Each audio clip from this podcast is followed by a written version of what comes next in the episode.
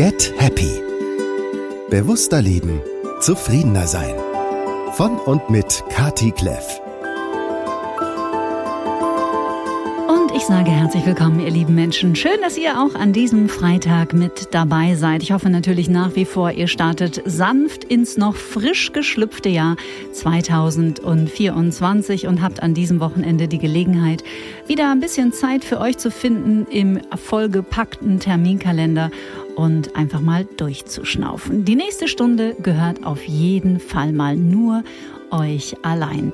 Ich finde, der Beginn des Jahres ist doch eine gute Zeit, uns selbst daran zu erinnern, dass wir immer mal wieder über den Tag verteilt ganz tief ein und vor allem sehr lange ausatmen sollten. Denn der Atem ist ein Instrument, das wir meiner Ansicht nach immer noch viel zu wenig im Alltag benutzen, um uns selber gut zu beruhigen und zu regulieren. Er hat eine wahre Superpower. Meine beiden Gäste in dieser Folge haben die lange Anreise aus Portugal auf sich genommen und darüber freue ich mich sehr. Denn sie sind Atemtrainerinnen und was ich an ihrer Arbeit ganz besonders schätze, sie kennen sich sehr, sehr gut aus mit Trauma und den Herausforderungen, die sich gerade im Breathwork für Menschen präsentieren, die vielleicht noch unentdeckt mit Traumafolgen zu kämpfen haben. Ich freue mich sehr auf die kommende Stunde mit Christine Schmidt und Conny Bisalski. Hallo ihr beiden, schön, dass ihr da seid. Hallo. Hallo, vielen, vielen herzlichen Dank für die schönen Worte. So gerne, weil wenn es um das Thema Atmung und Atem und autonomes Nervensystem und Heilung geht, da seid ihr, muss ich sagen, mit meine beiden Wunschkandidatinnen und ich freue mich ganz besonders, dass ihr den Weg von Portugal, wo ihr mittlerweile lebt, hergefunden habt durch den Winter Deutschlands. Man muss dazu sagen, zum Zeitpunkt dieser Aufzeichnung liegt der Süden Deutschlands unter einer dicken Schneedecke. Für euch war es auch nicht so ganz leicht herzukommen, ne? Wir sind hergerutscht im Auto. ja. Aber hier sind wir, freuen uns. Super schön. Wie ist das letzte Jahr für euch zu Ende gegangen, beziehungsweise das neue gestartet? Ich bin im letzten Jahr sehr viel unterwegs gewesen. Das letzte, was ich gemacht habe, war mein Buch Atme jetzt als Hörbuch aufgenommen in Berlin. Und ähm, dann ab Mitte Dezember war ich in Portugal wieder zurück zu Hause und ähm, habe mich wieder ein bisschen mehr geerdet und äh, es war einfach sehr, sehr viel los in Deutschland, was super war und mich sehr gefreut hat und wir uns ja hier auch sehen und dementsprechend, ähm, genau, habe ich mich am Meer wieder eingegroovt mhm. ähm, zu Hause. Das war super. Mhm. Rauhnächte genossen. Herrlich. Ja, wieder runtergefahren einfach. Das Jahr war einfach sehr, sehr äh, aufregend. Es war viel los und äh, Dinge, die man geplant hat, aber auch Dinge, die man nicht geplant hat.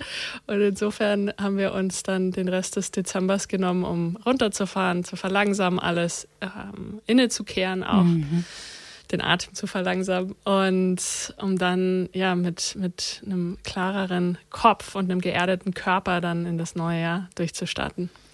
Und genau das soll die Inspiration sein für diese Folge. Ein klarerer Kopf und ein geerdeter Körper. So nett war, als die beiden hier angekommen sind, durch den Winter hergerutscht, haben sie festgestellt im Auto, äh, dass sie wieder mal kurz aufgehört haben zu atmen. Das ist so ein Klassiker für uns Menschen und wir merken das gar nicht. Ja, weil die Fahrbahn einfach hier in Sender hierher zu fahren, war die Fahrbahn wirklich vereist. Also so die Autobahn und so war alles super und frei, aber jetzt hier die letzten, weiß ich nicht, was das dann sind, acht, acht Kilometer von der Autobahn, war es wirklich ähm, nicht geräumt und sehr viele Eisplatten auch. Und ich habe dann irgendwann sogar, also ich habe selber gemerkt, boah, ich halte meinen Atem an. Und Conny ist aber gefahren und ich so, atmest du noch? Und dann haben wir beide summend im Auto gesessen und unseren Ausatmen wieder verlängert. Wir, wir erinnern uns gegenseitig immer wieder daran.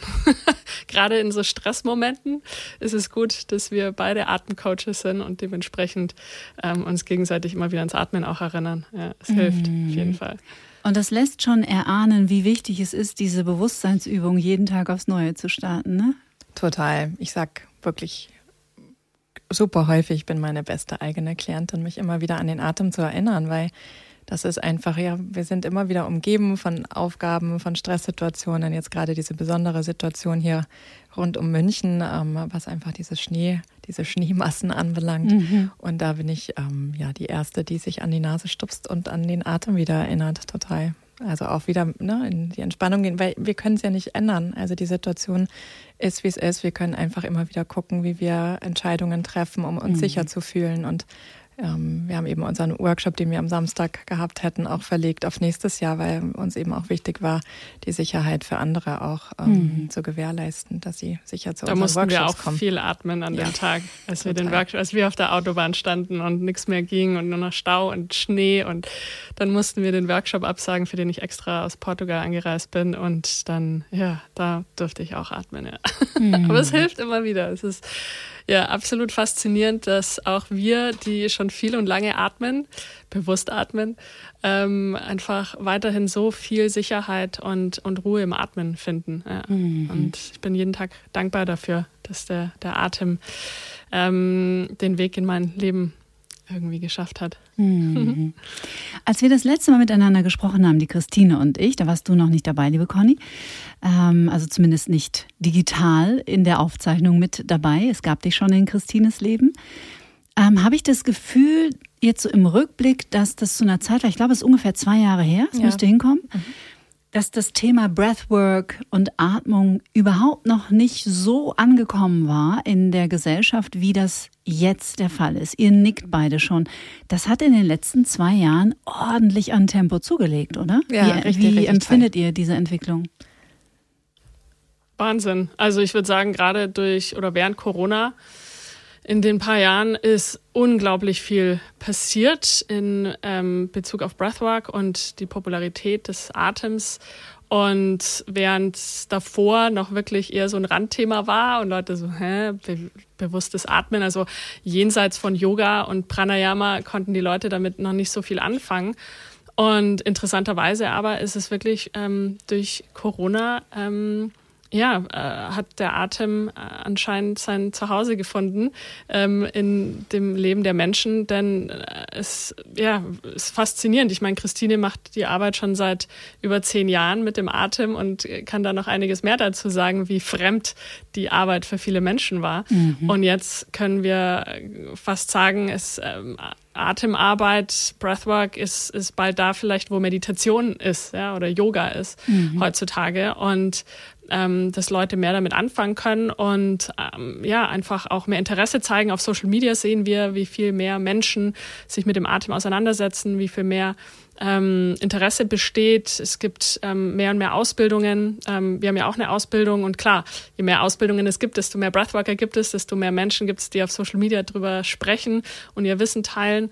Und ähm, ja, was uns ganz besonders glücklich macht, weil ja, wir einfach auch sehen, ähm, was es für Effekte hat in dem, im Leben der Menschen. Ja. Mhm. Wie empfindest du die letzten zwei Jahre? Ähm, da ich ja auch fleißige Podcast-Hörer bin ähm, des Astrofratz und mich ja auch seit Jahren schon mit Astrologie beschäftige, war mir einfach klar, dass ähm, vor allem auch die, der Zeitwandel und die Zeitqualität uns immer mehr auffordert, in den Körper zu kommen und unsere Erfahrungen nicht nur über den Kopf, sondern eben auch mit unserem Körper zu machen. Und dass das Thema Trauma, Körpertherapie, Breathwork, ähm, Singen, ja, Gesangstraining, Nervensystem, dass das einfach mehr und mehr und mehr in die Gesellschaftsmitte rücken muss, in Anführungszeichen, dass das die Zeitqualität mit sich bringt. Dementsprechend ist es für mich keine so unendlich große Überraschung, weil ich mhm. mich immer schon auch mit Trends, egal ähm, früher im Interior-Bereich, habe sehr lange Zeit auch im Design, Interior Design gearbeitet, mich beschäftigt habe, eben aber auch ja diese äußeren Räume, auch die inneren Räume. Von daher war es für mich eine große Freude, diese Entwicklung zu sehen. Ähm, wie Conny schon gesagt hat, unterrichte ich seit über zehn Jahren im Breathwork, also den, das Thema Atmen eben ausschließlich. Ich habe keinen anderen Job irgendwie, ähm, außer meine Kunst habe ich eben Breathwork immer schon unterrichtet und auch in meiner Kunst hatte der hat das Thema Atem immer schon eine Rolle gespielt.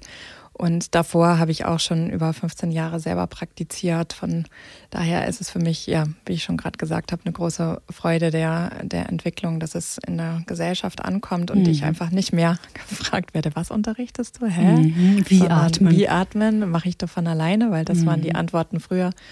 Und jetzt ist es so, ach ja, cool, Breathwork habe ich schon mal in irgendeiner Form gemacht. Also egal, ob es jetzt die Deep Dive Sessions sind oder im Pranayama, mhm. also mit was auch immer Menschen schon mal in Kontakt gekommen sind oder beim Meditieren oder in ihrer Therapie.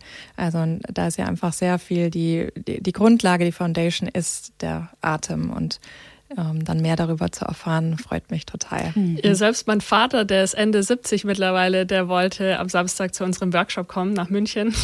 Und das hat mich schwer überrascht. Also ich denke, das wäre vor drei oder fünf Jahren noch nicht der Fall gewesen. Mhm. Ja. Ach, er hat mein Buch durchgearbeitet und, ähm, und findet es äh, total spannend und wollte unbedingt mit dabei sein und sehen, was wir machen. Mhm.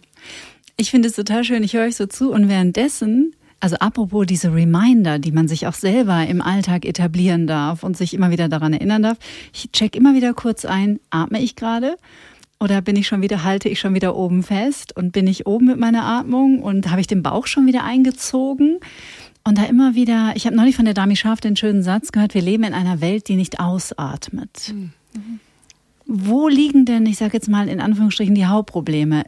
Ist es die, die Art und Weise, wie wir einatmen und oder die Art und Weise, wie wir ausatmen? Ein bisschen von beiden. Ja, sowohl als auch. Ja, also wir sprechen ja ähm, in unserer Welt von dysfunktionalen Atemmustern, was mhm. sich äh, was sich nicht so schön anhört, aber sagen wir einfach mal ungesunde Atemmuster. Und ähm, ungünstig könnte man ja auch sagen. Ungünstig vielleicht, suboptimal. da geht noch was. Da geht Sagen noch was. Wir mal so. Genau, ähm, da ist noch Potenzial. Aber was wir vordergründig sehen, und da gibt es unterschiedliche Dimensionen, wie wir so ein Atemmuster analysieren und auch beobachten. Und vordergründig ist die Hauptthematik, ist die Überatmung. Wir atmen zu viel. Mhm. Und die meisten von uns. Und also offizielle Zahlen laut Studien liegen wir vielleicht bei 20 bis 30 Prozent UberatmerInnen. Aber ich würde eher sagen, so wie ich die Menschen beobachte und sehe, ähm, sind wir wahrscheinlich eher bei 70, vielleicht sogar bis 80 Prozent. Mhm. Ähm, also einfach dadurch, dass wir in unserer westlichen Welt ähm, sehr stressige Leben führen, ähm, sehr schnelle Lebensstile führen, ähm, einfach äh, echt viel los ist und, und, und Lebensstile führen, die zum Teil einfach völlig unnatürlich sind, ja auch, was eigentlich die, die Natur des Menschen angeht. Und ähm, dementsprechend ähm, ja bestimmte Atemmuster sich dann ausbilden, basierend auf diesem Stress, basierend aber natürlich auch auf, das ist natürlich auch dein Thema, ähm, äh, unverarbeitete Traumata mhm. in Körpern, die natürlich auch Stressreaktionen hervorrufen im Körper. Und dann verändert sich unsere Atmung, denn unsere Atmung passt sich in jeder Minute, in jeder, in, in jeder Sekunde, in jedem Moment unserem Erlebten an, sozusagen. Und du weißt es selber, wenn, wenn du gestresst bist, ja, wenn du, oder wenn du Angst spürst im Körper, wie ist deine Atmung? Mhm. Wahrscheinlich. Flach und oben und Vielleicht schnell. Schnell, genau. Mhm. Und wenn du entspannt vorm Fernsehen sitzt und eine, eine, lustige Komödie anschaust, dann ist wahrscheinlich deine Atmung um einiges langsamer und mhm. entspannter und vielleicht mehr, ähm, wird mehr das Bauchzwerch, äh, das Zwerchfell benutzt. Und das heißt also, unsere Atmung verändert sich ständig und wenn wir natürlich unsere Lebensstile so arg verändern und viel Stress in unserem Körper tragen, viel unterdrückte Emotionen auch in unserem Körper tragen, ähm, verändert sich unsere Atmung eben nicht nur im Moment, sondern langfristig. Und das Resultat ist, was wir eben Überatmung nennen. Das bedeutet, dass wir zu schnell atmen, chronisch zu schnell atmen, chronisch zu viel atmen, das heißt also ein zu großes Volumen auch atmen. Ähm, und äh, viele von uns ähm, atmen über den Mund viel zu stark zum Beispiel. Wir, viele von uns sind BrustatmerInnen und ähm, es ist, ähm, ja, und all das zusammen ähm, resultiert darin, dass wir sozusagen pro Minute zu viel Atemvolumen atmen. Und das hat den Effekt, dass ähm, man nennt es CO2-Toleranz, ähm, was bedeutet, wir brauchen ein bestimmtes Level an ähm, Kohlenstoffdioxid, an CO2 im Körper, damit unsere Atmung und alle anderen Systeme optimal funktionieren. Mhm. Und das heißt, wir haben den Körper praktisch darauf konfiguriert, mhm. ohne es zu beabsichtigen. Mhm. Genau. Und wenn wir überatmen, dann atmen wir zu viel CO2 aus. Mhm. Und wie gesagt, der Körper ist ja die ganze Zeit am, äh, am Arbeiten, uns in einem Gleichgewicht zu halten, in der Homöostase, so nennen wir das. In allen Unterschieden, also das heißt nun die Temperatur. Ja? Also mhm. wir haben, ja, wenn, wenn wir gesunde Menschen sind, haben wir immer eine bestimmte Körpertemperatur. Oder der pH-Wert zum Beispiel. Ja? Der ist ja auch in einem ganz engen Feld bewegt er sich. Und so geht es eben auch mit, der, mit dem, dem CO2-Spiegel im Körper. Und ähm, wenn wir dann zu viel CO2 ausatmen und sich damit der CO2-Spiegel ähm, langfristig verändert und nach unten geht, dann ähm, kommt es zu anderen Effekten im Körper, nämlich unter anderem, dass Sauerstoff nicht mehr ausreichend transportiert werden kann an, äh, ans Gehirn zum Beispiel, was wahnsinnig viel Sauerstoff benötigt, ähm, aber auch an andere Organe, an Muskeln und so weiter ähm, und es uns in eine Art ja, Stressreaktion ähm, versetzt, noch mehr chronisch, und wir dadurch vermehrt Adrenalin produzieren, vermehrt Cortisol produzieren und so weiter und so fort. Und dann wird es quasi wie so ein Teufelskreis, könnte man eigentlich sagen. Ja. Mhm. Also sprich, wir signalisieren dem Körper auch noch zu einem gestressten Körper zusätzlich auch noch Stress. Ja, genau. Also deswegen befinden wir uns halt sehr, sehr häufig ähm, die ganze Zeit im Sympathikus, also in dem Bereich des Nervensystems, mhm. der uns aktiviert, der uns hilft, ähm, in den Kampf- und Fluchtmodus ähm, zu gehen. Und ähm, ja, durch die gestresste Atmung, die wir dann auch häufig auch noch nachts auch praktizieren ähm, und äh, viele auch mit geöffnetem Mund schlafen oder ähm, schnarchen oder Schlafprobleme haben, wir das dann einfach die ganze Zeit immer wieder potenzieren. Ich habe im ähm, Dezember ein Gespräch mit Tim Biegert gehabt, der klebt sich den Mund zu. Mhm, wir auch. Machen wir Wirklich? Auch. Jede Nacht. Mhm. Erzählt mal, seit da würde ich, weil ich, ich merke seit dem Gespräch mit Tim arbeitet das bei mir im Hintergrund, gleichzeitig sperrt sich aber irgendwas mhm. dagegen. Mhm. Ähm, aber wir wollen ja nur inspirieren. Wir sagen ja niemandem, dass man das unbedingt machen muss, aber ich würde zumindest von euch beiden gerne mehr darüber erfahren. Mhm. Ist es etwas, was man sich langsam angewöhnt? Ganz genau. Aus? Also da, die Thematik ist eben, das Mundzukleben hilft hilft uns eben in der Nacht. Ähm, ja, und je nachdem, welche Schlafposition wir haben, passiert es eben automatisch, Rücken ungewollt, ne? Rücken, ja. Mhm, dass halt der Mund sich öffnet und viele von uns zwar glauben, sie atmen ähm, über den geschlossenen Mund und nur über die Nase, aber häufig ist es eben der Fall, dass dann doch der Mund sich in irgendeiner Form öffnet. Und wir haben ähm, vor Jahren schon, als Conny die Oxygen Advantage Ausbildung auch bei Patrick McEwen gemacht habe, seit, ähm, seitdem haben wir damit experimentiert und haben tatsächlich auch einen viel, viel besseren und tieferen Schlaf. Conny misst ja auch sehr seit Jahren so ihrem Mhm. HRV, also ihre Herzratenvariabilität, hat auch einen Aura-Ring und So wie Kati, du hast ja, auch ich bin ja auch. Ne? Ich hatte, Bist auch? Ganze, ich hatte vorgestern hatte ich noch nie einen Schlafwert von 98. Oh, herzlichen Glückwunsch. Der Patrick war so, boah, du kannst mich mal. ich, zu, ich, wollte nicht unterbrechen und nicht angeben, aber da war ich du auch kannst, Doch, finde ich, richtig kann man gut durchaus ja. angeben. 98 fand ich auch krass. Entschuldigung. Ja, gar nicht schlimm. Ich werde einsteigen. Ich habe mir jetzt meinen auch endlich bestellt, weil ich ein paar Sachen ähm, gerne noch verändern möchte und äh, tatsächlich mhm. auch ganz neugierig bin, wie sich mein Körper dann yes. dann verhält. Genau, und ähm, Conny, also schaut jetzt nicht jeden Tag auf ihre Ergebnisse, sondern eben immer wieder Tendenzen, also über Monate Tendenzen und ähm, Tatsache ist eben durch das Abkleben des Mundes ähm, auch ihre Schlafqualität gestiegen. Ich spüre es, also ich bin erstmal sehr immer ein sehr intuitiver, spürender Mensch und schaue so, was macht's mit meinem Körper, wie geht's mir tagsüber, wie ähm, geht's mir nach dem Schlafen, wache ich fitter morgens auf und so weiter und ähm, ich bin eher ich habe mich immer eher so ein bisschen gegen das Messen gewehrt, weil ich bin so ein, ähm, kann dann auch mhm. schnell als Type A abwandeln, dass in, ähm, ich will das jetzt alles optimieren und dann ähm, kippt es bei mir einfach mhm, total und dann bin ich zu sehr in der Optimierungsschleife und schaue mir andauernd Ergebnisse an. Aber jetzt macht es für mich einfach ähm, aus, einem, aus ein paar anderen Punkten auch Sinn zu messen.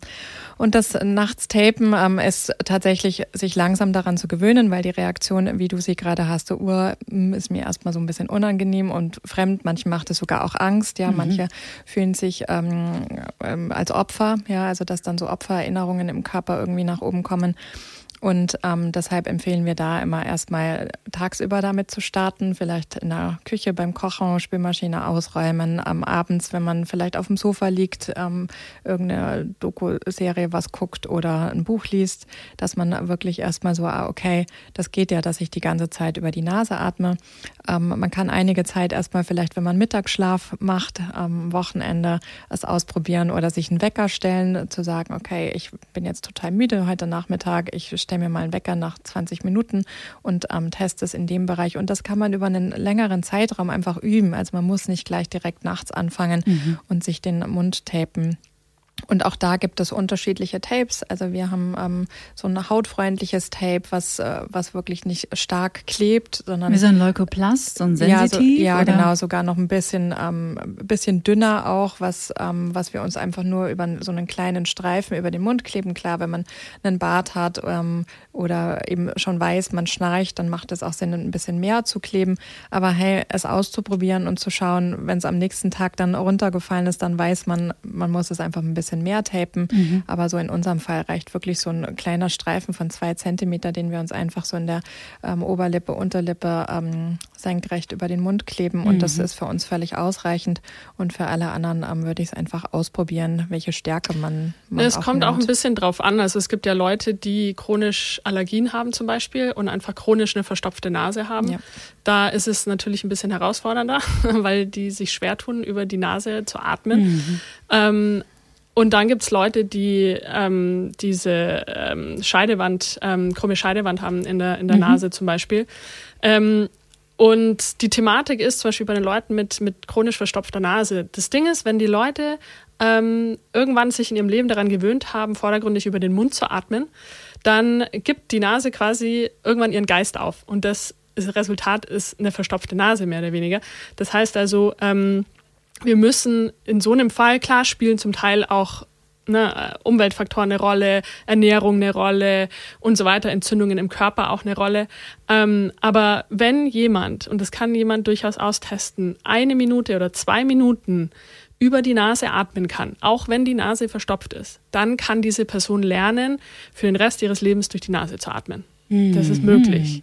Spannend. Und daran, wenn ich ja, mit, ne, mit einem Klienten arbeite und der sagt mir, er kann nicht durch die Nase atmen, sage ich, okay, lass es uns nur mal für eine Minute oder zwei probieren. Ja? Und es gibt Übungen, die wir auch machen, ähm, die uns helfen, die, ähm, die Nasenschleimhäute abzuschwillen. Also es gibt eine relativ simple Atemanhaltübung, die wir da ähm, praktizieren und die zumindest temporär uns helfen kann, ähm, die Nase zu öffnen. Und wenn die Person dann ein bis zwei Minuten über die Nase atmen kann, kann sie es für den Rest des Lebens erlernen. Mhm. Und es geht dann einfach Schritt für Schritt für Schritt. Ja, und auch und da, klar, kann man nicht sofort über eine Stunde ein, ein Mundtape draufkleben, ähm, sondern da müssen wir uns einfach langsam ähm, nach vorne bewegen. Bei Menschen jedoch, die strukturell eine Thematik haben in der Nase zum Beispiel, ähm, da, die schicken wir meistens dann zu einem HNO-Arzt, wirklich erstmal zu schauen, okay, ähm, macht Sinn, dass wir das Ganze operieren ähm, und dann nach der OP mit dem Atemtraining anfangen. Aber es haben wahnsinnig viele Menschen eine krumme Nasenscheidewand. Mhm, ich hatte auch eine. Ja, und das ist, ähm, viele schieben es immer auf, das zu operieren, ist natürlich nicht das Angenehmste. Aber ich weiß nicht, wie es äh, bei dir war. Die OP war Horror, muss ja. ich leider sagen, ehrlich ja. gesagt. Ja. Aber, Aber es ist auch schon, es ist sehr, sehr, sehr lange her. Mhm. Äh, deswegen weiß ich gar nicht, ob das heute nicht ein bisschen minimalinvasiver gemacht wird. Äh. Also bei mir waren es so die 90er. Ja. Ähm, ich kann es dir gar nicht so richtig sagen, wie es danach war, weil etwas passierte ähm, wo der HNO sagte, das ist wirklich ein Klassiker, der passiert noch nach Nasen-OPs. Ich bin gegen eine Glastür Nein. gelaufen, zwei Tage nach der Operation. Und dann hat der HNO gesagt, dass jetzt wohl die, diese Nasenscheidewand, die gerade korrigiert wurde, wieder ein bisschen gestaucht ist. Ähm, aber ich bekomme gut Luft durch die Nase. Also okay. ich habe sehr enge, also meine Eingänge sind sehr, sehr eng. Das kennen vielleicht auch viele Menschen. Da ist mhm. jetzt nicht so wahnsinnig viel Platz. Mhm. Aber ich habe schon das Gefühl, dass ich gut Luft bekomme durch ein Nasenloch mehr als durch das andere. Aber ist das nicht auch relativ normal bei Menschen? Ja, ja, verändert sich auch während des Tages. Also ja. zum einen ist es oft so, dass ein Nasenloch vielleicht größer ist wie das andere. Und aber diese, wir nennen das den Nasenzyklus, ähm, kann jeder mal testen, vielleicht jetzt im Moment auch, wenn er zuhört, ähm, einmal kurz ein Nasenloch zumachen und schauen, ähm, wie die Luft durchfließt und dann das andere einmal zumachen. Und es verändert sich während des Tages, meistens in einem Zyklus von ungefähr 90 bis 120 Minuten. Mhm. Ähm, Gibt es interessante wissenschaftliche Theorien dahinter. So ganz klar ist noch nicht, warum das in uns Menschen existiert, wahrscheinlich aber deswegen, damit über das eine Nasenloch, das dann verstopfter ist, wird mehr an ähm, vielleicht ähm, ja, Viren, Bakterien und so weiter, Feinstaub und so weiter abgetragen.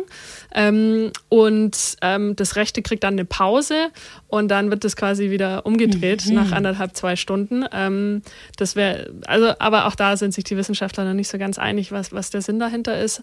Ähm, aber genau, um nochmal kurz zurückzukommen auf die Atmung während des Schlafs. Wir müssen uns einfach überlegen, im besten Fall, sagen wir mal, sieben bis acht Stunden Schlaf in der Nacht. Und es ist eine richtig lange Zeit, die wir schlafend verbringen. Mhm. Und so wie wir tagsüber atmen, atmen wir nachts. Und so wie wir nachts atmen, atmen wir tagsüber. Und das heißt, man kann das eine vom anderen eigentlich nicht trennen. Insofern ist es ähm, essentiell, dass wir schauen, dass wir nachts durch die Nase atmen, denn Nochmal zurückkommend auf die Mundatmung von vorhin und ähm, was die Stressreaktion mit der Mundatmung zu tun hat. Das heißt, wenn ich nachts vermehrt über, die Nase, äh, über den Mund atme, was passiert in meinem Körper? Stress. Stress. Es wird mehr Adrenalin produziert und so weiter und so fort. Ja, eine erhöhte Herzrate. Ähm, passieren ja viele, viele ähm, Vorgänge im Körper in der Stressreaktion, die nicht unbedingt langfristig gesund sind, besonders nicht, wenn wir es über viele Stunden ähm, machen, nachts, wobei ja der Schlaf dazu da ist, dass wir uns erholen. Mhm. Und dass der, der Körper, Körper, sich regeneriert. Genau. Und, die Zellen, und ja. da sollten wir eigentlich vermehrt im Parasympathikus sein, ja, der ventrale Vagus, wo wir also wirklich in der, ähm, in der Entspannung, in der Regeneration sind und eben nicht so viel ähm, im Sympathikus, ja, weil es einfach viel zu viel Aktivierung im Körper ist. Und ähm, insofern ist es, ähm, um vielleicht den Menschen das noch ein bisschen näher zu bringen, ähm, dass sie sich wirklich langfristig, ähm, gerade was ihre, ihre Stressreaktion angeht im Körper, was Gesundheit angeht, körperliche Gesundheit, mentale Gesundheit, emotionale Gesundheit, ist es wirklich essentiell, dass wir ähm, nachts über die Nase atmen, um dadurch ähm, uns mehr Entspannung zu gönnen. Ja. Mhm. Ich finde es halt nur wichtig, weißt du, es ist dann, es wird jetzt einfach auch das mehr und mehr ein Trend. Ähm, einige SportlerInnen haben sich ja auch schon im Training ähm, den Mund geklebt, also so, dass es mehr in den Medien auch ankommt. Und mir ist es einfach total wichtig, weil es gibt bei einigen Menschen eine Körperreaktion, also auch eine Abwehrreaktion, so dass wir genau das, was Conny gerade alles beschrieben hat, ja, wenn wir eher eine verstopfte Nase haben, wenn es vielleicht eine strukturell funktionale Thematik hat, dass wir nicht sofort anfangen und kleben uns den Mund zu. Also es gibt wirklich die wildesten ähm, Tape-Varianten, also auch echt mit so einem krassen ähm, ähm, Gaffer-Tape, also diese silbernen Tapes, wo die wow. Leute sich dann plötzlich ei, drüber, genau. Und das sind alles so für mich so Sachen, so, so wow. zum Social-Media-Wettbewerb. Genau, es gibt so einen Social-Media-Wettbewerb. Das ist nicht so. traumasensibel. Nein, das ist nee. nicht traumasensibel. Und das, was ich gerade traumasensibel beschreiben möchte und, ähm, und Conny ja auch schon ausgeführt hat, wirklich dieses langsam herantasten, einfach auch schauen, so ist meine Nase ähm, meistens frei, mache ich irgendwie eine Nasenöffnungsübung, klebe ich es erstmal einige Zeit und das kann über Wochen dauern, ähm, einfach ab und schaue, wie sich ja tagsüber sich mhm. das für mich vielleicht mal eine Stunde am Computer arbeitend anfühlt und so weiter und so weiter. Also wirklich sich langsam da herantasten, wenn man merkt, man hat jetzt, während wir hier darüber reden, vielleicht gleich am Anfang irgendwie eine Körperreaktion gehabt, so, oh nee, das ist mir total unangenehm, das mache ich auf keinen Fall. Mhm. Und, ähm, und man muss nicht sofort irgendwie, alles klar, ich gehe heute Abend ins Bett und tape mir einmal so komplett meinen mein Mund zu. Nee, und bei manchen, direkt, wenn die sich ein Tape draufkleben, kann das eine Angstreaktion hervorrufen, Absolut. ist ja ganz klar, ja. weil also sagen wir mal, wir sind, unser Gehirn ist da natürlich, wow, was machst denn du da? Du klebst dir den Mund zu. Ist mhm, bist du völlig verrückt geworden. Ja, ja. Also ja. Ich möchte noch ergänzen, äh, nicht, dass hier ein falscher Eindruck entsteht. Nasensprays sind nicht die Lösung. Also bitte, wer jetzt äh, äh, kennt sich wahrscheinlich auch die eine oder der andere mit aus. Ich habe hier Kolleginnen, die wirklich schwer Nasenspray abhängig waren, mhm. weil man sie nicht, nicht darauf hingewiesen hatte, dass man das wirklich sehr dosiert nur einsetzen darf bei starken Erkältungen. Und da ist es ja auch vielleicht eine Zeit lang ganz ganz hilfreich. Aber ähm, ja. Ja, nicht dauerhaft auf genau. alle Fälle. Also so, ne, wir empfehlen eben auch, ähm, wenn man das machen kann, auch physisch sich das gut anfühlt. Also ich mache eine Nasendusche, ähm, das ist mir total angenehm. Mhm. Ähm, wirklich auch äh, Gesichtsmassagen, ja, und, ähm, und eben meine Übungen auch. Aber also das hat einfach auch was mit meinem Stimmtraining zu tun, mhm. so dass ich äh, all diese Sachen nutze. Aber die sind natürlich auch für uns allgemein, vor allem jetzt auch so in der Winterzeit ähm, total gut, das auch zu üben und zu machen und die Nasenschleimhäute auch gut zu versorgen. Mhm. Also ihr ahnt vielleicht schon, wie unglaublich umfangreich das Thema Breathwork ist, denn übers Ausatmen haben wir noch gar nicht gesprochen. nee, stimmt, da wollte ich auch noch dra drauf zu sprechen ja, kommen. Warum atmen wir nicht aus? Oder warum ist es so wichtig, dass wir ausatmen? Ja, dem, dem Ausatmen ist eben der verlängerte Ausatmen, wenn wir, ähm, wenn wir ausreichend eingeatmet haben, mhm. ist eben auch der Ausatmen ähm, für uns hilfreich, den parasympathischen Teil des Nervensystems eben anzukicken. Also sprich, dass wir uns eben im Parasympathikus auch auf ähm, ähm, ja, uns auch bewegen, dass wir nicht nur im, im Sympathikus sind und eben auch ausatmen. Und häufig ähm, halten wir den Atem an. Also wir haben vorhin im Auto den Atem angehalten, mhm. den Einatem angehalten. Ja, weil es ist so, okay, ich weiß jetzt gerade nicht, was als nächstes passiert. Ähm, ja, ich watme mich schon mal. Ich habe vielleicht auch Angst, dass das Auto irgendwie wegrutscht. Jetzt alles als Beispiel, aber davon haben wir ja ganz viele Beispiele in unserem Alltag. Und dann halten wir eben den ähm, Einatem auch an und der Ausatmen hilft uns definitiv, also vor allem auch der Bauchzwerchfellatem und damit auch der Ausatmen wieder in den parasympathischen Teil des Nervensystems zu kommen und uns eben dann auch wieder zu entspannen und die Entspannung ähm, auch zu üben. Mhm. Naja, wir halten oft den Atem auch an, um nicht ins Fühlen zu gehen. Mhm. Also ganz besonders, wenn wir Angst verspüren. Mhm. Ja, diese Reaktion zum Beispiel. Ähm, ist ne, zum einen eine ganz normale Körperreaktion, natürlich. Ja? Also wenn ich über die Straße gehe und ich denke, es ist safe, da kommt nichts und auf einmal schießt da ein LKW um die Ecke, dann ist die erste Reaktion ganz automatisch mhm. genau so. Und ähm, über den Mund, ja, in die Brust und dann erstmal, oh, starre eigentlich. Erstmal vielleicht für eine, auch wenn es nur für eine, für eine Sekunde ist. Aber ähm, wenn sowas sich weiter vorträgt, so eine Art Atemmuster, sprechen wir eben oft davon, dass wir ähm, nicht ins Fühlen gehen möchten, dass wir ganz besonders, wenn wir den Atem anhalten, versteifen wir auch unser Zwerchfell. Unser Zwerchfell, wir nennen das auch, das ist so unser, unser Angst, unser Stressmuskel auch. Und ähm, das heißt, wir halten da sehr viel Ängste und sehr viel Stress auch. Und, ähm, und das, das Ausatmen an sich ist für uns ähm, eine Art und Weise, wie wir auch loslassen. Ja, jeder Ausatmen ist eine Möglichkeit, loszulassen. Mhm. Ja, wenn, wenn der Zuhörer, die Zuhörerin einmal einen bewussten, schönen Ausatmer macht, ja. Mhm. Ich nehme da mal noch so ein Seufzen mit dazu. Genau, ja. ja. Und rein som auf somatischer Ebene ist es ja so ein Gefühl von Loslassen.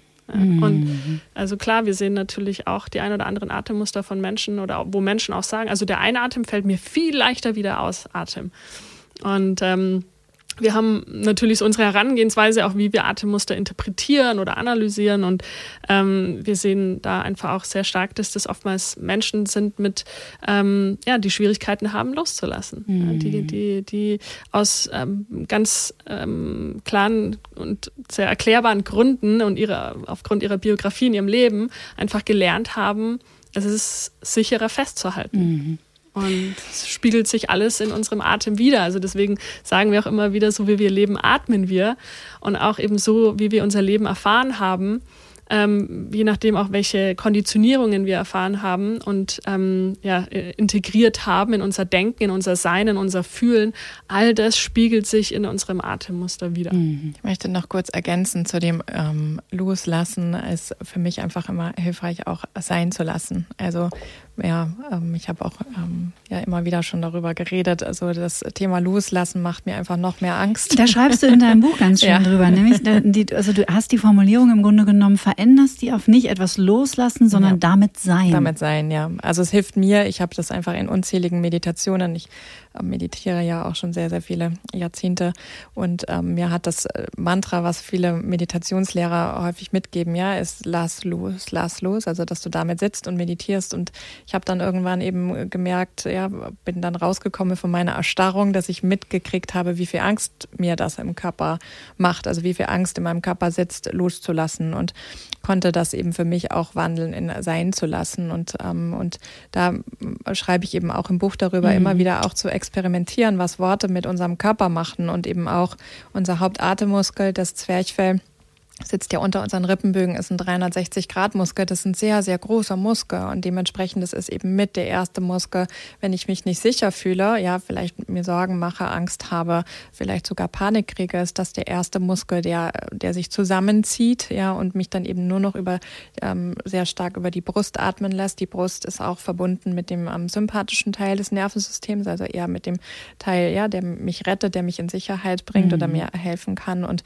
dementsprechend eben auch da zu gucken, ja, Conny sagt gerade so, wir, wir haben vielleicht auch ähm, Themen loszulassen, vielleicht es für sich zu wandeln und zu sein, äh, ja, eben zum Sein lassen. Mhm. Ich kann es mhm. sein lassen. Mir fällt das viel leichter, das dann sein zu lassen. Ja, vor einem Auto auch wieder das Beispiel dann zu merken, ah, ich halte meinen Atem an, ich habe irgendwie Unsicherheit, ich fühle mich nicht sicher auf der Straße mit dem Auto. Conny ist super gefahren, aber ich habe keine Kontrolle, ich bin Beifahrerin und dann wirklich in meinen Summen zu gehen und zu sagen so, hey, wir sind sicher und ich kann das jetzt so sein lassen, was auch immer jetzt hier gerade passiert. Ich weiß, ich bin in irgendeiner Form sicher und selbst wenn wir jetzt hier irgendwie wo runterrutschen, haben wir Airbags, ähm, es ist ein super Auto, wir sind in irgendeiner Form geschützt und mhm. ich fühle mich beschützt, ja, und mir das dann immer wieder da, darüber gewahr zu sein, dass ich das mhm. sein lassen kann, ja, diese Situation. Ich habe die Erfahrung gemacht, dass wenn ich mit Klientinnen und Klienten arbeite, ähm, dass manchmal die Frage auch sehr entlastend sein kann, wäre es okay für dich, dass das jetzt gerade da ist? Ja dass das jetzt gerade so ist. Und vielleicht da mal eine kleine Anmerkung, das hat mir auch total gut in deinem Buch gefallen, dass du da auch drüber schreibst, weil diese Bewusstheit für Sprache und das liebe ich ja an eurer beider Arbeit so, dass ihr so irre traumainformiert seid und so unglaublich traumasensibel arbeitet und wirklich wisst, was ihr da tut. Und es ist kein Zufall, dass äh, auch zum Beispiel eine Verena König häufig Satz, Sätze sagt wie, ich mag dich einladen und, oder vielleicht magst du dir erlauben. Also all das, da ist, da ist was Bewusstes dahinter, weil es eben oder wenn zum Beispiel, wenn man mit der Christine per Signal äh, Kontakt hat, dann schreibt sie immer, fühle dich umarmt, wenn du magst. Ja. Das finde ich auch total schön, weil, weil das, es ist extrem traumasensibel, ja. weil vielleicht gibt es einen Haufen Menschen, der möchte nicht umarmt werden. Ja, oder von mir nicht. Oder von dir nicht. Fühl dich gedrückt und dann eben, wenn du magst. Also, also ich mich, ich freue mich immer, wenn ihr mich umarmt. Bei mir kannst du den Zusatz ja. weglassen. Okay. Ja, aber mir ist das einfach wichtig, weil es auch tagesformabhängig, klar. ja. Also um, klar, ne, auch wenn, wenn wir mit unseren Studentinnen im Intersuma Breathwork Teacher Training arbeiten, ja, das kann heute so sein und morgen so. Und eine Person, die mir mir vielleicht erlaubt hat, im Eins zu eins sie zu berühren, hat aber vielleicht Thematiken an dem Tag. Und deswegen sage ich es auch wirklich immer wieder dazu, weil wir arbeiten mit Körper und wir wissen nicht, was wir für Speicherungen alle in mhm. unserem Körper haben. Ich weiß es auch nicht. Ich weiß schon viel über mich, aber ich weiß noch lange nicht alles, was, mhm. was so in meinem Körper da ist. Und auch das durfte ich über meine eigene Traumatherapie ähm, für mich erfahren, dass plötzlich Körpererinnerungen hochkamen, die, die ich mit nichts verknüpfen konnte in, in, in der gegenwärtigen Situation, also keine Bilder dazu hatte, sondern einfach nur physische Reaktionen und mir ja, erlauben durfte, mehr und mehr und mehr meinen Körper zu vertrauen und kennenzulernen und zu, zu spüren, okay, das ist auch wahr. Also mhm. das ist auch wahr, was ich da erlebt habe und mhm. vielleicht jetzt gerade nicht benennen kann. Und deshalb ist Sprache für uns eben immer wieder total wichtig. Und ja, wir haben auch blinde Flecken ähm, und nutzen vielleicht bestimmte Worte und werden Zum darauf Beispiel, aufmerksam gemacht. Darf ich das erwähnen, das Beispiel? Ja, Kürzlich in, in unserer Ausbildung, in, in unserer Live-Session, hat uns eine Teilnehmerin darauf aufmerksam gemacht, dass wir das Wort für, wir haben Hausaufgaben, die wir geben, einmal im Monat. Und da stand auf der Slide auf Zoom ähm, Deadline. Huch. Huch sie uns darauf aufmerksam gemacht, ähm, dass und das hat sie, ähm, wir das, das hat, umbenennen Das könnten. hat sie getriggert und das fand ich ähm, fand ich super. Ja, haben wir nicht bemerkt. Wir sind einfach so, wir haben ja sehr lange auch im, in Redaktionen und Agenturen ähm, und im Marketing und so weiter auch beide gearbeitet. Für uns ist einfach das Wort Deadline ist einfach ein ganz normales Wort. Da ist mhm. kein, keine Ladung dahinter.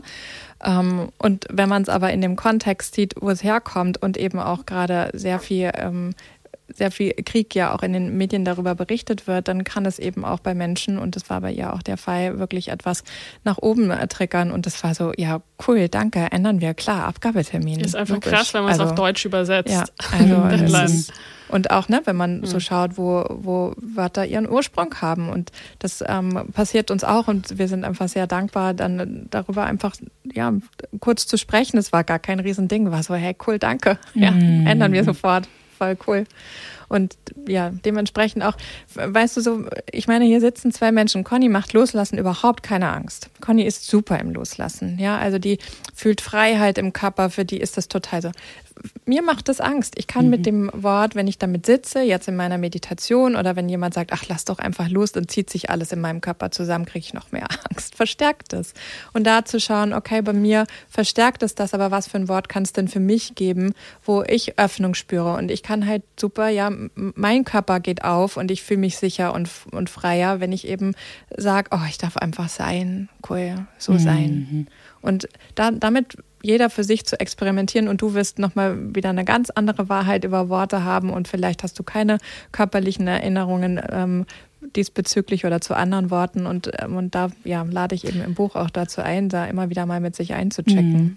Ja, ich glaube, das Wort loslassen, ich habe da jetzt, während du so gesprochen hast, auch nochmal drüber reflektiert, weil ich spreche jetzt auch nicht darüber, ach, lass doch einfach die Traurigkeit los oder den, die Wut Nein. loslassen oder so. Nee, sondern ich glaube, für mich ist es eher, was ich vorhin auch gemeint habe mit dem Ausatmen, es ist ein somatisches Loslassen, nämlich wenn wir quasi so daran gewöhnt sind, dass unsere Muskeln kontrahiert sind, ne, dann ist es schon etwas, was wir üben können, ist, dass wir üben, unsere dass sich unsere Muskeln entspannen und das mhm. ist dann dieses somatische Empfinden des Loslassens und für mich ist dieses, ich habe da selber gerade nochmal so richtig reingespürt bei jedem Ausatmen auch. Das ist nochmal sowas, was mich noch ein bisschen mehr in meine Körpermitte bringt, noch ein bisschen mehr mich erden lässt und dann kann ich noch ein bisschen mehr den Sitz spüren und meine Beine spüren und meinen Atem ähm, und mein Zwerchfell spüren. Und ähm, genau, äh, das wollte ich nochmal kurz unterscheiden, weil ich glaube, wir mhm. hören ja auch sehr viel eben oh, wieso kann ich denn nicht einfach das Thema loslassen oder diese Wut loslassen? Ja, weil was wir eigentlich damit meinen ist, ja. warum werde ich es nicht endlich ja. los? Ja. Das ist, glaube ich, das Missverständnis. Wann total. werde ich das endlich los? Also diese, dieser Irrglaube, wenn ich etwas loslasse, dann werde ich es los. Aber es geht ja eher darum, also zumindest in meiner Erfahrung und, und meiner Biografie und meiner Traumaarbeit, ähm, zu lernen. Ich hatte, ich hatte zum Beispiel neulich eine Situation, und ich denke sehr viel in Anteilen. Also mir hat die Anteilearbeit aus der Traumaarbeit einfach irre Mega. gut geholfen. Und er hatte neulich also äh, eine Situation, eine familiäre Situation, die sehr verzwickt war und sehr komplex. Und in mir gab es einfach einen Anteil, der hatte ein unglaublich schlechtes Gewissen. Und ich habe nach, also äh, apropos blinde Flecken, ich habe wie verrückt danach gesucht, eine Lösung für diesen Konflikt zu finden. Und irgendwann dachte ich, stopp. Es gibt in dir einen Anteil, der hat einfach ein schlechtes Gewissen. Ist es okay für dich, dass dieser Anteil jetzt gerade da ist? Mhm. Und dann ist natürlich also nein. Warum nicht? Weil ich das schlechte Gewissen nicht fühlen will. Ich ja. will die Schuld nicht fühlen. Alles das, was damit verknüpft ist. Und äh, das hilft mir total. Also ja, mich immer zu fragen, okay, da gibt es diesen Anteil. Wäre es okay, dass dieser Anteil jetzt gerade da ist? Hm. Wir, wir arbeiten auch sehr ähm, für uns in unserem Alltag, aber auch in der Ausbildung eben mit der Anteilearbeit, also gerade mit dem Internet Family System. Das ist was, was uns sehr, sehr, sehr ähm, über Jahre geholfen hat, eben nicht, sich nicht damit zu identifizieren ja, genau. und ähm, all das, das schlechte Gewissen zu sein oder die Schuld zu sein, sondern zu sagen, da ist ein Anteil in mir, der fühlt Schuld, aber gleichzeitig ist auch ein Anteil in mir, der sehr viel Fürsorge für mich selber fühlt. Und ja, ich habe sehr früh, also früher einfach sehr stark dann mich leiten lassen von dem Anteil, der war sehr laut und der war eben nicht nur ein Anteil, sondern das war mein ganzes So-Sein, mhm. war dann die Schuld und war das schlechte Gewissen und dann dementsprechend das nicht fühlen zu wollen, hat mich, hat mich ja, handeln lassen. Also hätte ich identisch wie du lauter Lösungen gesucht. Ja, ähm, kann ich dies machen, kann ich das machen? Ich hätte Leute gefragt, können wir äh, Termine verschieben und so weiter und so weiter. Ich hätte alles, also habe ich wirklich unzählige Male gemacht. Ja. So anstrengend. Also ja. das war auch mein, das war, das waren 90 Prozent meiner ersten 45 Lebensjahre. Ja, genau. Das ist so anstrengend. Ja, es ist so anstrengend. Und dann, wenn man aber merkt, es, ist es sind Anteile, ja, und wir, ähm, wir lernen eben, und das ist das, was, was unsere Arbeit eben ausmacht, ja, wir machen mit Breathwork nichts weg, wir machen mit Atemübungen nichts weg, mhm. sondern ähm, wir, wir lernen, wie wir damit sein können, diesen Anteil zu spüren und nicht einfach nur bla bla, ich nehme den jetzt in den Arm. Nee, wie kann ich diesen Anteil fühlen? Mhm. Ja, also wie, wie kann ich eine Kapazität in mir haben, mein Nervensystem mit mir haben? Deswegen sind wir einfach ähm, auch immer so sehr stark im Unterrichten, was die tägliche Atempraxis anbelangt, zu sagen, das Nervensystem wieder mehr Variation zwischen Spannung und Entspannung. Und dann kannst du eben auch mehr und mehr, ja. Und ähm, das sind ja so unsere aller Learnings. So, wir können dann mit der Schuld sein und es ist okay. Und sie, mhm. äh, sie hat aber nicht mehr die Macht, dass wir handeln müssen, sondern ich kann in dem Moment die Schuld spüren, ich kann damit sitzen oder ich kann damit meinen Alltag verbringen, wie lange auch immer das dauert, bis ich mich dahin durchgefühlt habe und, ähm, und es für mich ja, wieder mein, meinen inneren Frieden zurückkommen kann, zu meinem Körper zurückkommen kann. Und auch die Erfahrung zu machen, dass wir als erwachsene Menschen, ich bin auch da kein Freund äh, von dem Begriff aushalten, Nein. aber wir können das als erwachsene Menschen halten. Mhm. Ja. Oder wir können lernen, es zu halten, ja. dass es vielleicht in uns Anteile gibt, die sehr frühkindlich sind, wahrscheinlich in den ersten sechs bis sieben Lebensjahren sich entwickelt haben. Ähm, und, und einfach mit diesen Kindanteilen zu sein. Mhm. Ja, und auch aus dieser Totalität rauszugehen. Ne? Mhm, also dieses, genau. ich, in dem Fall jetzt meinetwegen, ich bin die Schuld und mein ganzes Sein ist Schuld. Und es an ich alles. Muss alles dafür tun, dass es aufhört. Genau. Und, und mein ganzer Körper fühlt sich nach Schuld an. Ich fühle mich schuldig. Das heißt ja, mein ganzer Körper von Kopf über meine Hände bis in die Füße fühlt Schuld. Mhm. Und was mir zum Beispiel Somatic Experiencing, und da starte ich jetzt ins, ins zweite Ausbildungsjahr und ah, hat mir wahnsinnig viel dabei auch geholfen, ähm, zu erkunden, Moment mal, welche Anteile von mir zum Beispiel ähm, oder in meinem Körper, wo sind Bereiche, die diese Schuld spüren. Mhm. Und wenn ich dann da mal reinspüre, ist es wahrscheinlich vielleicht eher so in der oberen Brustregion, vielleicht auch ein bisschen im Solarplexus. Und dann aber auch zu spüren, wo gibt es denn Bereiche im Körper, die die Schuld nicht spüren? Naja, also meine Hände spüren die Schuld nicht. Nee. Oder meine Füße auch nicht. Also ist da noch was anderes. Also ist da ja noch was anderes. Mhm. Und allein das, finde ich, hilft uns auch aus dieser über, ja, diese, diese Übermannung auch von Emotionen, ne, die ähm, uns oft ja auch stark überfordert und dann uns auch dazu bringt, dass wir sie lieber nicht fühlen. Naja, oder aber, überfluten, wenn man traumatische mhm. Erlebnisse genau, hat, eben überflutet wird davon. Aber zu spüren, ah, okay, Moment mal, ich kann diese Schuld spüren in meinem Körper und ich kann aber auch Bereiche in meinem Körper fühlen, die entweder neutral sind mhm. oder sich vielleicht sogar ein bisschen angenehm anfühlen. Mhm. Und das zu erkunden, wie das ist, dass beides gleichzeitig da sein kann. Allein das hilft uns ja schon mal, dass unsere Amygdala sich langsam, dass sie wieder ein bisschen kleiner wird, dass wir dadurch wieder ein bisschen mehr im Parasympathikus kommen und ein bisschen mehr Sicherheit, ein bisschen mehr Kapazität wieder aufbauen können im Körper. Ja, und allein durch dieses Pendeln von, ah, okay, hier ist die aktivierte Energie in meinem Körper zu, ah, okay, hier ist eine neutrale Energie in meinem Körper, ähm, hilft mir da besser durchzukommen, als wenn ich mich mhm. nur auf die aktivierte Energie konzentriere. Mhm. Da erinnerst du mich daran, dass ich unbedingt dieses Jahr natürlich eine Folge zu Somatic Experiencing mhm. auch noch machen möchte. Ja. ja. ja. und halt eben, ne, Conny sagt so, okay, da ist das und da ist das, und dass wir das halt nicht über den Kopf analysieren, sondern genau. tatsächlich damit sitzen können. Ja, also sitzen auch im Büro, sitzen im Auto, je nachdem, welche Situation wir ähm, gerade erleben, sondern dass wir tatsächlich mit Hilfe des Atems wieder in Verbindung mit uns selber kommen und eben es nicht ja, nicht analytisch vorgehen und merken, ah ja, in den Händen, da ist es ja frei oder in den Füßen oder im mhm. Ohrläppchen ist es frei, sondern tatsächlich es spüren, ja, also somatisch uns immer mehr darauf einlassen und üben, ins Fühlen zu Da habe ich auch ein gutes Beispiel. Vor ein paar Tagen waren wir, ähm, Christine und ich, wir haben ja geheiratet im September mhm. und waren vor ein paar Tagen äh, beim Notar, um einen Ehevertrag zu unterschreiben, mhm. weil wir das für uns anpassen wollten, das mhm. Eherecht und mhm.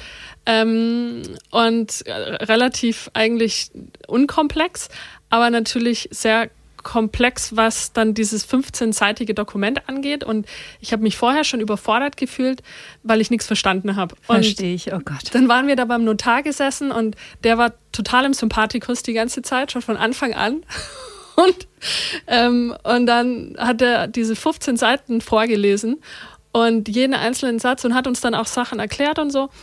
Aber ich habe einfach nur gemerkt, während ich da saß, dass mir irgendwie in der Brust habe ich so einen Schmerz gespürt. Den habe ich dann auch hinten am Rücken auf der anderen Seite gespürt. Und mir wurde so richtig unangenehm. Mhm. Und ich habe das aber in dem Moment erstmal nur so wahrgenommen, weil ich gar nicht wusste im Kopf, ja, es ist die Überforderung, aber ich konnte es mir jetzt nicht so erklären und das war aber auch gar nicht nötig, sondern es war so, ich, ich lasse meinen Körper einfach das spüren, was jetzt gerade da ist. Ähm, ich weiß, dass meine Beine, denen gehen es gut, ich spüre meine Füße und ich kann meinen Atem tiefer ähm, in meinen Körper bringen, ja, mit einer Bauchzwerchfellatmung und langsamer atmen, vielleicht einen verlängerten Ausatmen um mich noch mehr wieder ähm, in, in, die, in die Ruhe zu bringen. Und dann konnte ich diesen Schmerz auch da sein lassen. Mhm. Und als wir dann rausgegangen sind, ähm, wurde es auch langsam und dann relativ schnell besser und dann war der auch wieder weg. Und ich habe dann noch so ein bisschen reflektiert, weil ich so spannend finde, einfach wie der Körper immer reagiert. Der gibt uns so viele Signale mhm. und sendet die ganze Zeit Messages. Und ich habe die auch die längste Zeit meines Lebens ignoriert. Ja, also zum Beispiel vor meinem Coming Out mit 27 war das damals hatte ich jahrelang die krassesten Magen-Darm-Beschwerden, mhm. hatte richtig krasse Psoriasis und Neurodermitis, mir sind die Haare büschelweise ausgefallen. Ähm, ich konnte fast nichts mehr essen. Und dann hatte ich mein Coming Out und hatte meine erste Freundin.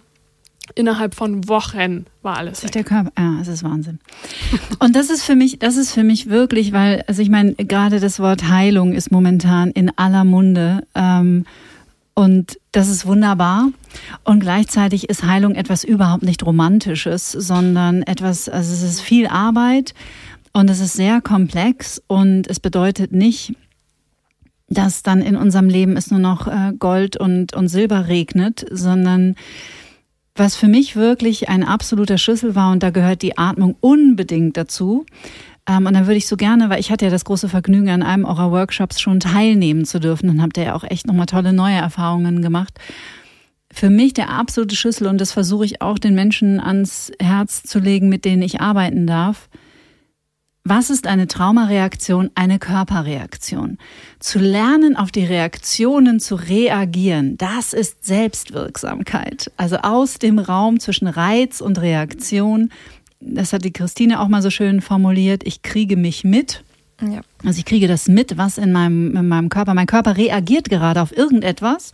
Es ist gar nicht so wichtig, auf was er mhm, reagiert. Genau. Mhm. Ähm, er reagiert, ich nehme das wahr und ich lerne, auf die Körperreaktion zu reagieren. Boah, und dann wird das Leben ein anderes. Ja, total, weil es einfach ja, wenn wir davon ausgehen, dass wir, dass ja, unser Körper will sich sicher fühlen. Also mit welchen Erfahrungen? Immer. Immer. Ja, Immer. Da, das ist das, was unser Antrieb ist. Wir wollen uns sicher fühlen. Mhm.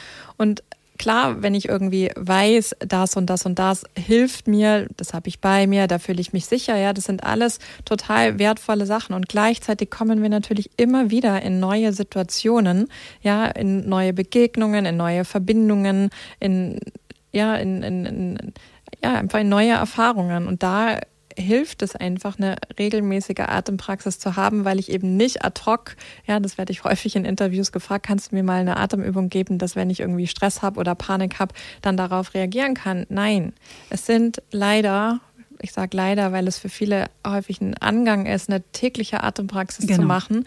Ja, weil genau das, was du beschreibst, das Fenster zwischen Reiz und Reaktion, das können wir klar mal in einer Situation, wo wir vielleicht schnell handeln können, mit einer, mit einer Atmung uns da schnell wieder ähm, regenerieren oder wieder uns sicherer fühlen. Und gleichzeitig können wir uns das eben vorstellen. Wir haben das letzte Mal im Interview über das Fahrradfahren gesprochen. Ja, das haben wir ja auch immer wieder und immer und immer wieder mhm. geübt. Mhm. Ja, und wenn wir, wenn wir einfach etwas üben, wie eine tägliche Atempraxis, haben wir eben die Möglichkeit, wenn wir in Stresssituationen sind, relativ zeitnah uns, uns wieder damit ähm, zu regulieren und sein zu können. Nochmal. Und früh zu, und reagieren. Früh zu reagieren. Weil ja. wenn wir schon in diesem totalen Panik-Mode ist, ja.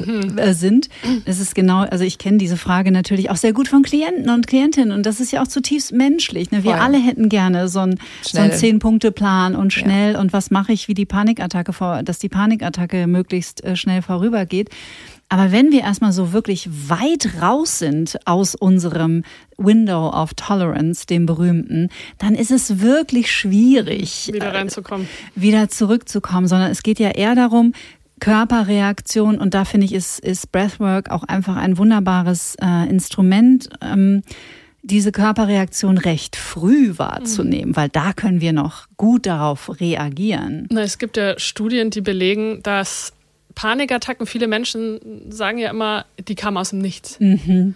Aber es gibt Studien, die klar belegen, dass sich Panikattacken über Stunden ich glaube sogar über Stunden, Tage, also ehrlich gesagt, ja, ja, aufbauen. Ja. Genau, aber auf jeden Fall, also weitaus vorher, also eigentlich ähm, anklopfen und ähm, die Zeichen und die Signale des Körpers ignoriert werden. Aber, aber auch das macht so viel Sinn weil wenn wir ähm, besonders Menschen mit einer Traumageschichte, besonders Menschen, die vermehrt im Sympathikus operieren, die viel chronischen Stress haben und so weiter, und auch da gibt es Studien dazu, die zeigen, dass wenn wir im Sympathikus sind, geht unsere interozeptive Fähigkeit den Bach runter. Das bedeutet, wenn wir im Sympathikus sind, dann haben wir gar nicht mehr die Fähigkeit, wirklich unseren Körper wahrzunehmen. Also Interozeption ist praktisch das Phänomen, dass wir Körperempfindungen wahrnehmen können. Genau. Das zur Erklärung noch. Genau.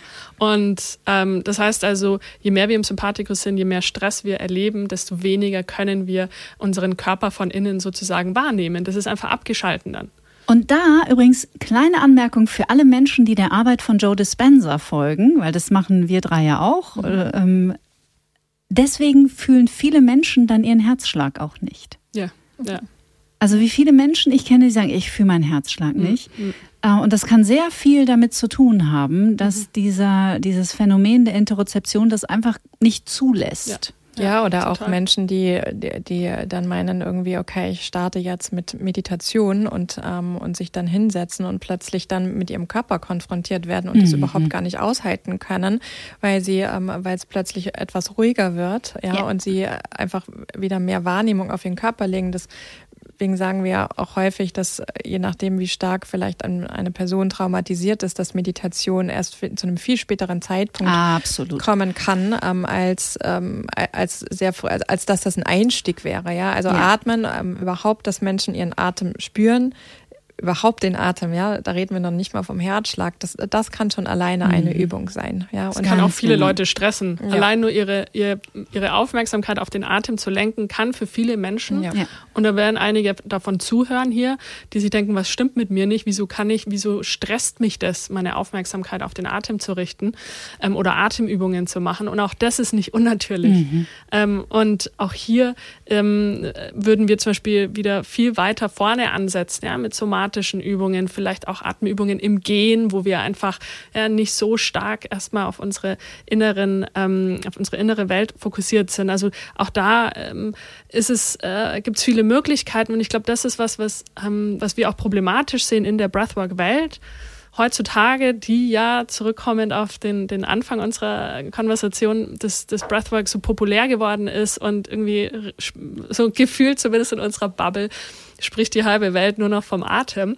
Und aber das natürlich ähm, ja, da es gibt nicht so wahnsinnig viele Standards ähm, und sei es nun in den Trainings oder auch was den Unterricht angeht oder, oder im Atemcoaching, viele Atemcoaches nicht traumasensibel ausgebildet mhm. sind oder nervensystemsensibel, die können dir auch gar nicht richtig erklären, wie eine Atemübung äh, konkret im Körper funktioniert und was da im Nervensystem eigentlich ähm, vor sich geht. Wenn ich zum Beispiel für vier Sekunden einatme und für sechs Sekunden ausatme oder wenn ich hyperventiliere, da denken viele Leute, auch Atemcoaches auf Social Media immer noch, dass wenn ich viel atme, hyperventiliere, dass dadurch mehr Sauerstoff in meinen Körper kommt. Das stimmt einfach nicht, sondern weniger Sauerstoff kommt an die Zellen und ans Gehirn.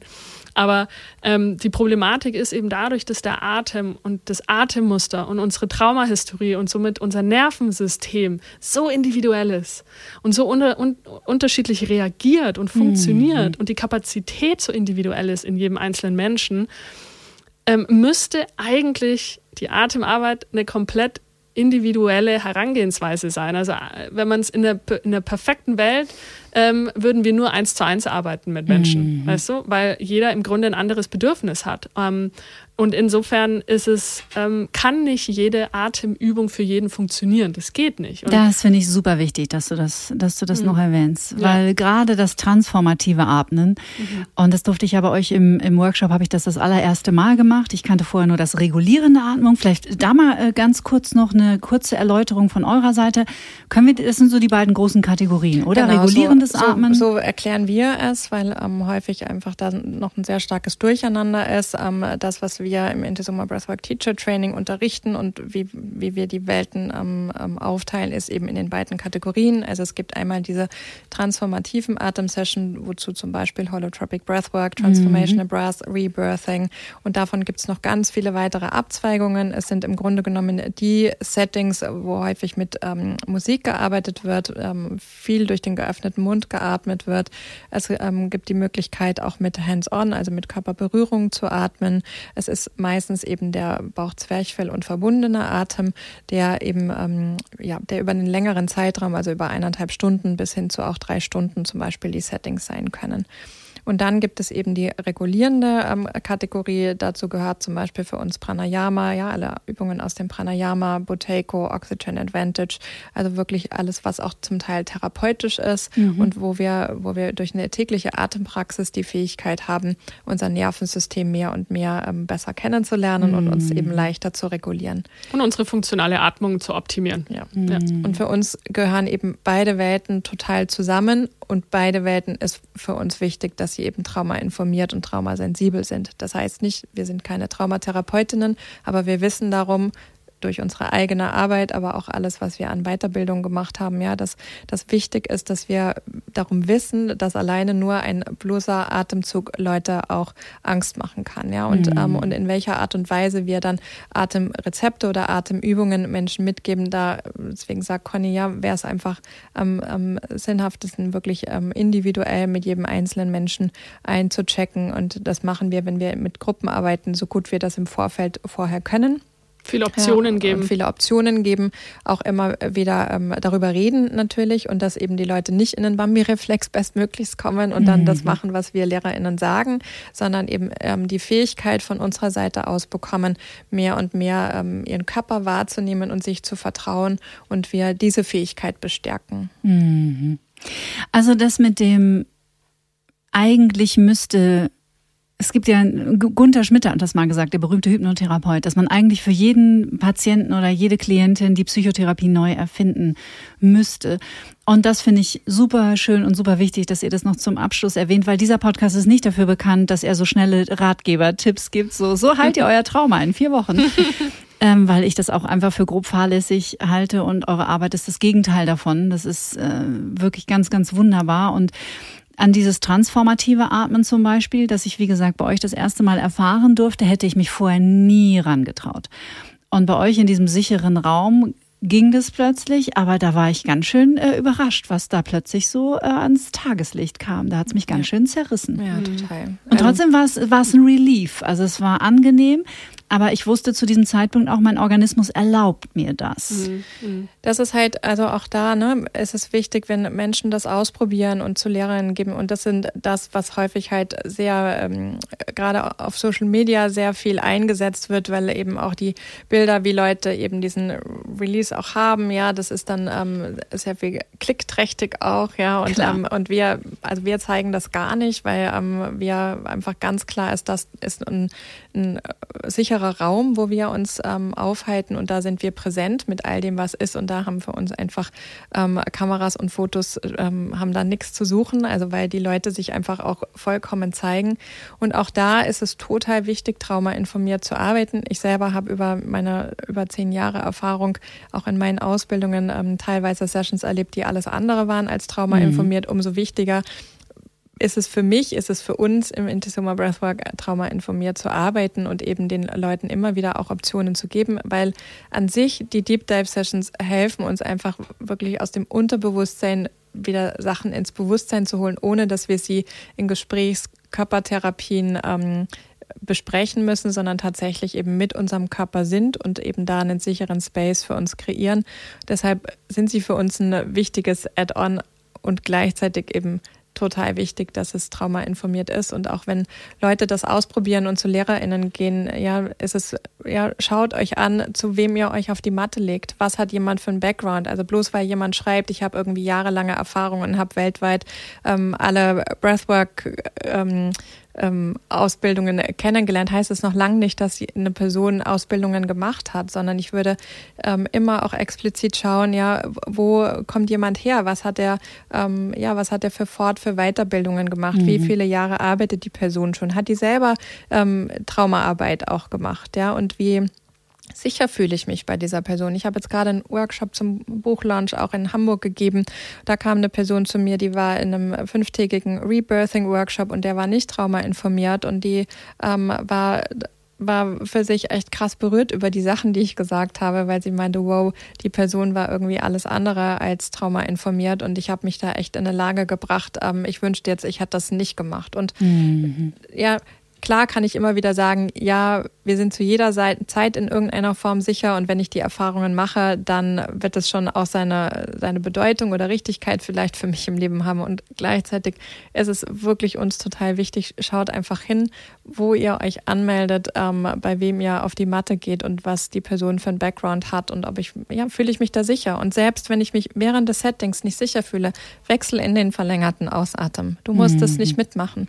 Ja, also auch, ne, also der Bambi-Reflex, dieses, okay, jetzt bin ich da, jetzt ziehe ich es durch, immer wieder einzuchecken und die Fähigkeit zu haben, ja, dann verlängere ich meinen Ausatmen, ich gehe in Summen, ich muss das hier nicht durchziehen. Ja, mhm. ich kann mhm. auch später dann sagen, so wow, ich habe das abgebrochen, ich bin da nicht komplett reingegangen, weil ich mich nicht sicher fühle. Das ist okay. Es gibt noch unzählige weitere Möglichkeiten, wo wir zu anderen Workshops oder Retreats oder in 1 zu 1 Sessions gehen können, weil der Atem ist einfach die Fernbedienung unseres Nervensystems und da ist es wichtig, aufmerksam und, und wohlwollend mit uns zu sein und die Steps zu gehen, deswegen ja auch individuell, die wir, ähm, wo wir uns sicher fühlen und wo mhm. wir uns mhm. gut fühlen. Mhm. Ja, ich denke, ähm, also mich wundert es halt teilweise auch nicht, dass in manchen Kreisen oder auch bei, bei manchen TherapeutInnen und Traumaexperten ja. Breathwork einen schlechten Ruf hat. Ja. Weil wir einfach auch sehen, was da draußen unterrichtet wird und in welcher Art und Weise und welche negativen Erfahrungen Menschen eben auch machen. Und insofern die Problematik ist die fehlenden Standards. Ja, und ähm, dass da einfach die, die Breathwork-Welt noch nicht so weit ist, auch wie die Yoga-Welt zum Beispiel. Aber auch selbst wenn, Fakt ist, ähm, mit Breathwork arbeiten wir viel direkter mit dem Nervensystem zusammen und bei transformativen Atemsessions ähm, äh, insofern können wir gar keinen safen Space garantieren, weil mhm. natürlich also können Dinge an die Oberfläche kommen, die man nicht kommen sieht und ähm, aber auch hier zum Beispiel ist, hört bei uns Breathwork nicht mit äh, dem Ende ähm, der Session auf, sondern ja, wir, wir, wir bieten weiterhin Support, ähm, wir geben Empfehlungen, ähm, weil das Wichtige ist ja nicht nur die Session an sich, sondern die Integration mhm. dessen, was in der Session passiert. Und das wird oftmals nicht sehr ernst genommen. Ähm, und wir nehmen das sehr ernst und äh, bieten eben da auch Support an. Denn ähm, ja, das, klar, die Vorbereitung ist wichtig, auch mit welcher Intention gehe ich da rein. Die Arten Session, klar, ähm, ist wichtig, aber im Grunde ist die, die Integrationsphase genauso wichtig ähm, wie das Atmen selber. Denn es gibt viele ähm, Breathwork-Schulen da draußen, die pushen die Leute richtig hart und wollen einfach nur, dass die richtig geile Erfahrungen haben. So get high on your own supply ist so dieser Satz. Ne? ähm, Schrecklich und wollen einfach nur, dass die Leute ja einfach die krassesten Erfahrungen haben. Und für uns also auch in der Art und Weise, wie wir anleiten und wie wir unterrichten, ähm, geht es um, eine, um eher geerdetes Breathwork auch, ähm, dass wir im Körper bleiben vor allen Dingen mhm. auch, auch, dass wir nicht auschecken. Ja. Dissoziieren vielleicht am Ende. Äh, genau. Ja. Ähm, und dass wir ähm, einen Space kreieren, wo Menschen wirklich sich sicher fühlen, davor, währenddessen und eben auch danach und auch wenn sie nach Hause gehen, ähm, dass sie wissen, dass wir, dass wir noch verfügbar sind. Ähm, aber das ist eine Thematik, ähm, ähm, tja, wo ich nicht weiß, also wir versuchen natürlich mit unserer Ausbildung die Standards ähm, knallhart anzuheben. Mhm. Ähm, und ich würde sagen, wir haben wahrscheinlich auch die höchsten Standards an, an Ausbildungen da draußen, was bedeutet, dass äh, sehr viel gefordert wird, auch in unserer Ausbildung. Aber dass wir eben auch das Feedback bekommen von unseren Alumnis, also die zertifiziert sind, dass sie wirklich selbstbewusst ähm, und wirklich kompetent sich fühlen, nach der Ausbildung rauszugehen und zu unterrichten und dass das Feedback von ihren Klientinnen wiederum Publikum sehr positiv ist. Und da wollen wir wirklich einen Unterschied machen, weil es ist ein wilder Westen, ja, die Breathwork-Szene mm. heutzutage. Und da ja, ist nicht alles Gold, was glänzt, leider. Also ich will nicht irgendwem, also ich glaube, dass jeder Breathworker da draußen sein Bestes tut. Total. Aber eben oft mit einem mit einem großen Schatten heraus und Unwissen. Vielleicht, ne? genau. Ja. So. Und ich meine, dieses ganze Traumawissen findet ja jetzt momentan so seinen Weg auch in die Mitte der Gesellschaft. Und es wird ja auch höchste Zeit. Und ich bin da total guter Dinge, dass auch in den nächsten Jahren im Bereich Breathwork sich da noch viel verändert, verändern wird. Und wie wunderbar, dass ihr auch als Pioniere da vorangeht. Und das war auch einer der Gründe, warum ihr heute hier seid. Dankeschön. Die Arbeit zu Conny und Christine findet ihr natürlich in den Show Notes unter dieser Podcast-Folge. Äh, ganz interessant, was du gerade noch gesagt hast zu eurem geschützten Raum, weil ich auch in diesem äh, Frühjahr äh, wieder eine Seminarreihe gebe, ihr Lieben. Auch da findet ihr mehr Infos in den Show Notes. Ich kann jetzt momentan zu dem Zeitpunkt nicht sagen, ob es noch Plätze gibt, aber schaut doch mal auf meiner Internetseite vorbei. Auch da geht's rund um das Thema Trauma, um das Thema Nervensystem, Selbstmitgefühl, finde ich, ist auch ein Riesenthema, was Riesig. wir echt lernen dürfen. Mhm. Freue ich mich, dann haben wir eine Gelegenheit, uns mal persönlich kennenzulernen. Und ich wurde zum Beispiel im vergangenen Jahr in der Seminarreihe von einer Teilnehmerin vorher per Mail gefragt, ob sie denn in diesem Seminar retraumatisiert wird. Mhm. Und dann habe ich geschrieben, keine Ahnung. Also wir wissen es einfach nicht. Also ich, ich arbeite da nicht konfrontativ, ich mache da keine Experimente, sondern es ist viel Psychoedukation, viel Erfahrung, die ich von mir teile und Dinge, die mir geholfen haben, sind auch immer nur Angebote und Optionen. Aber gerade was, was ähm, das Phänomen der Retraumatisierung, das ist natürlich ein sehr, sehr unangenehmes ähm, Gefühl, wer das schon mal erfahren hat.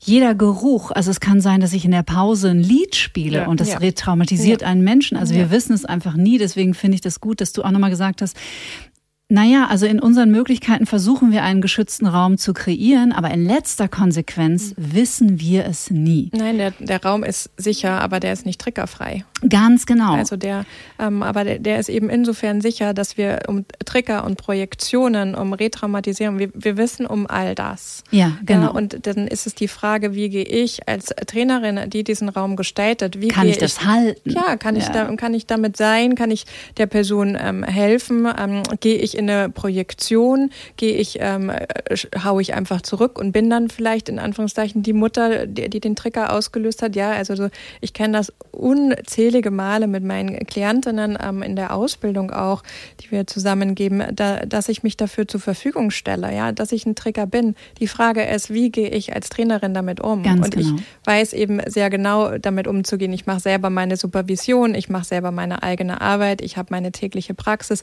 Ich weiß das zu nehmen. Und das ist halt der Punkt häufig, ja, wenn, wenn da eine Person unzufrieden ist, die Playlist nicht gefallen hat und ähm, sowieso ist die ganze Welt gegen sie, ja, dann kann ich darauf einzahlen und kann das weiter schüren als Trainerin oder ich kann damit einen Umgang finden und weiß, okay, ich stelle diesen Raum zur Verfügung. Ich weiß, er ist nicht triggerfrei, aber er ist sicher. Mhm. Und ich weiß, damit umzugehen. Und wenn ich selbst als Trainerin merke, wow, da habe ich ein Thema für mich, dann nehme ich es halt in meine nächste mhm. Supervision mit. Aber ich habe eben die Fähigkeit und ich bin zwischen Reiz und Reaktion ist mein Fenster unendlich weit in der Zwischenzeit in der Arbeit und dementsprechend kann ich darauf ähm, kann ich darauf reagieren und mit der Person sein und ihr in dieser unsicheren Situation des Getriggertsein Sicherheit geben und das ist unsere Aufgabe mhm. egal ob wir im, im, im, Teacher Training arbeiten oder ob wir eine transformative Atemsession ähm, Serie geben und das ja ist finde find ich für mich einfach ein sicherer Space. Mhm.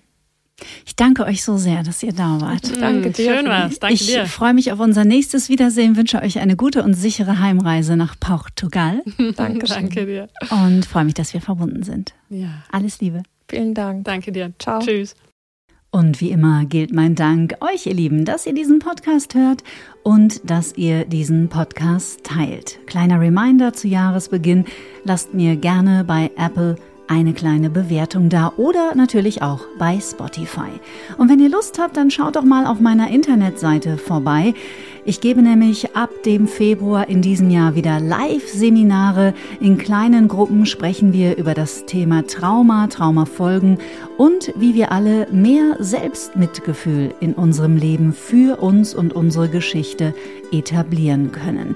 Den Link zu den Tickets, den findet ihr in den Show Notes und vielleicht lernen wir uns schon bald persönlich kennen. Ich würde mich freuen. Bleibt gesund, zuversichtlich und wie immer stets neugierig. Tschüss. Get Happy. Bewusster leben, zufriedener sein. Von und mit Kati Kleff.